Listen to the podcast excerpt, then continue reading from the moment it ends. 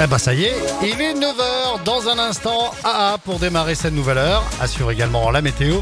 Très bon début de journée. Nous sommes vendredi le 18 août. Vendredi, hein, ça sent le week-end. hein.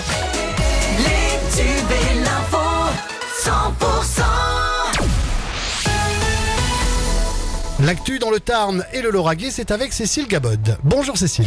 Bonjour Fred, bonjour à tous. Euh, Préparez-vous à avoir très chaud ces jours-ci. Un coup de chaleur est en vue sur le département du Tarn, Euh, département qui sera placé en vigilance orange canicule à partir de ce midi par Météo France. hein. C'est la France qui va donc connaître un nouveau coup de chaud estival ces prochains jours, qui s'annonce d'ailleurs comme le plus important de l'été. 19 départements sont placés aujourd'hui en vigilance orange canicule. Le Tarn donc en fait partie. Ça va chauffer les jours prochains. Dès cet après-midi d'ailleurs, la barre des 30 degrés euh, sera largement dépassée.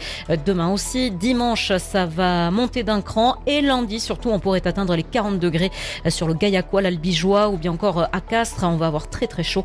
Sachez que le gouvernement met en place un numéro vert, c'est le 0800 06 66 66. Et pour faire face justement à cette vague de chaleur, sachez que la mairie d'Albi vient de mettre en place un tarif unique pour l'accès aux piscines Atlantis et Taranis, une offre qui s'applique aux habitants de la communauté d'agglomération euh, d'Albi ou venant de l'extérieur. Le rugby et Pierre Fabre qui se prépare euh, de nouveau à rugir. Le Castre Olympique reçoit Pau demain à Pierre Fabre pour la première journée du top 14. Les Castrés sont déjà sortis victorieux de leur match de préparation la semaine dernière à la Conne face à la section paloise.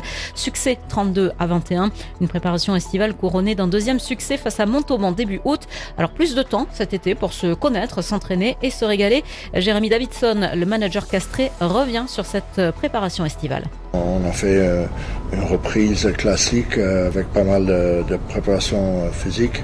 Puis on, a attaqué le rugby très très tôt parce qu'on savait que les matchs arrivaient tôt et on avait besoin de, de peaufiner pas mal la conquête, les lancements. Donc les joueurs ils ont mis beaucoup d'intensité dans, dans les entraînements et beaucoup d'engagement dans les matchs amicaux. Euh, donc on attend de voir euh, devant nos spectateurs ce, ce samedi euh, une, une- une très bonne copie euh, euh, de où on va dans cette saison. Jérémy Davidson au micro d'Axel Marouga. Le match demain, c'est à 18h10 à suivre sur 100%.com et nos fréquences du sud du Tarn. Et l'après-match, les réactions et les interviews seront à retrouver d'ailleurs euh, ce week-end hein, sur notre antenne. Euh, Ce soir, les joueurs du Sporting Club albigeois vont être présentés au stadium à Albi à partir de 20h30. Les supporters pourront, avant cette présentation, assister à l'entraînement. Vous êtes sur 100%, la suite du journal avec Cécile Gabod. 13 blessés légers, dont 4 enfants, près de Valence d'Albi hier, à Padiès précisément, pendant la visite d'une ferme. 32 personnes sur les 70 présentes sont tombées de remorques. Les secours sont rapidement intervenus. 6 personnes, donc, donc un enfant, ont été évacuées vers des hôpitaux tarnais. Le parquet d'Albi a ouvert une enquête pour déterminer les circonstances de cet accident. 35, ça c'est le nombre de chiens qui sont proposés à l'adoption en ce moment à Aussillon, à Laza. Le chenil situé à la Rougerie est ouvert du lundi au samedi. Et puis on commémore en ce moment le 78e anniversaire de la libération.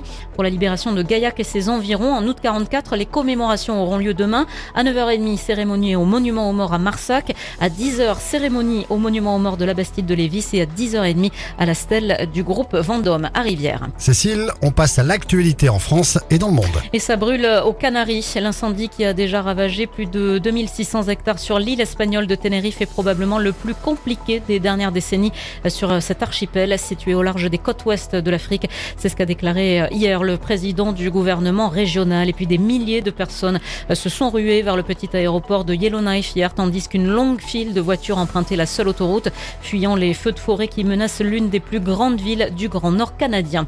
Prochain rendez-vous avec l'actualité sur 100%, ce sera tout à l'heure à 10h.